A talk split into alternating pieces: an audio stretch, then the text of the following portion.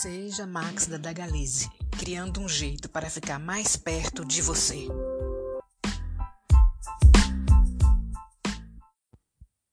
Bem-vindos ao podcast do Seja Max da Dagalize de História, volume 2, unidade 4, fundamental.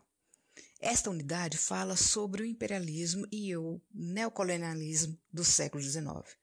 Vamos para a definição da palavra imperialismo quando o poder econômico, político, militar e cultural de um país vai além de suas fronteiras e geralmente se impondo a outros países considerados mais fracos política e economicamente. Esse movimento neocolonialista do século XIX difere do movimento do século XV e XVI das grandes navegações. O velho continente, a Europa, em grande parte já havia integrado os trabalhadores ao sistema capitalista. Trabalhadores europeus votavam, tinham boas condições de trabalho, exploração era mínima e se organizavam em sindicatos. As indústrias europeias migraram para áreas carentes de tudo isso direitos trabalhistas, participação política, previdência social, bons salários, não havia nos países que eles iriam explorar. Vamos aqui às características do imperialismo do século XIX.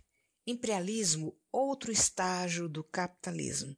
Concentração e centralização do capital que gera o monopólio, consolidação do capitalismo monopolista, que precisa de fontes de matéria-prima, mãos de obra barata e farta, mercado consumidor dos produtos industrializados, domínio político, econômico de grandes territórios e regiões e tendência para eliminar os concorrentes, partilha da África e da Ásia sem a devida autorização de suas populações?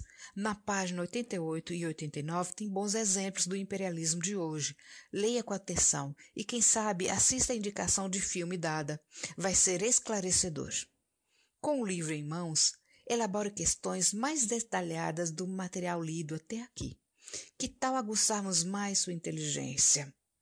Do restante do texto, coloco estas questões. Na página 97, Lenin, marxista russo, expõe mais algumas características do imperialismo. Identifique-as e copie uma a uma. O que são holdings? Dê exemplos. Se necessário, pesquise. O que deu origem ao capitalismo financeiro? A diferença entre multinacional e transnacional? Descreva as diferenças entre colonialismo do século XV e XVI e do neocolonialismo do século XIX. Como os ingleses conquistaram a Índia? Qual o significado da frase quando alguém diz abaixo o imperialismo americano?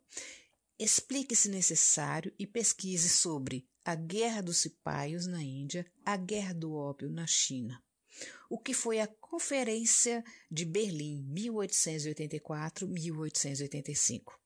Quais as consequências da partilha da África para os povos desse continente? O que é xenofobia? Quem foi Celso Rhodes, 1853-1902? Encerramos com a frase de Eva Peron, atriz e líder política da Argentina, 1919 a 1952. O calcanhar de Aquiles no imperialismo são seus interesses. Até mais!